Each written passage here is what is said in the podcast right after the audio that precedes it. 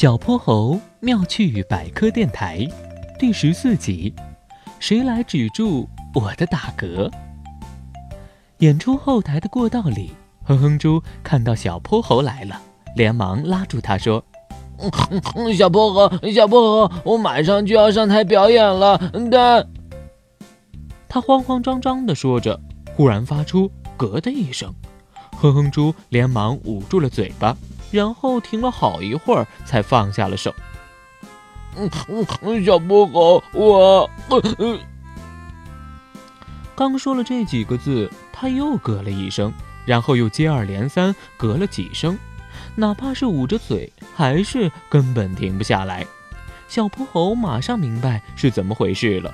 哼哼猪，你不停打嗝，是因为身体里面胸口和肚子之间有一层叫做横膈膜的东西在痉挛收缩呢。如果你吃饭太快或者太饱，这一层膜自己就会抖动和收缩，顶着气体往你喉咙里冲，你就会不停的打嗝的。哼哼猪用可怜巴巴的眼神看着他，又看了看舞台，点了点头。你先不要着急，我有办法让你恢复正常，按时上台演唱。你在这儿等我一下。说完，小泼猴一溜烟儿跑开了。不大一会儿，他捧着一杯温水回来了。现在你先站直身体，做几次深深的呼吸，然后把身子慢慢弯下来，保持不动，把我递给你的这杯温水慢慢的喝掉。小泼猴一边说，哼哼猪一边在一旁照做。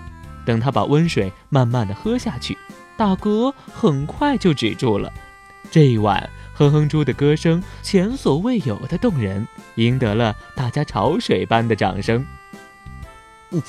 我要感谢我的好朋友小泼猴，是他及时帮助我。哼哼猪刚卖力的唱完歌曲，现在又说的太激动，居然不小心又咯了一声。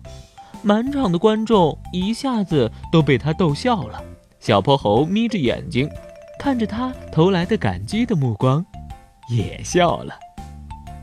小泼猴妙趣百科，一天一个小知识。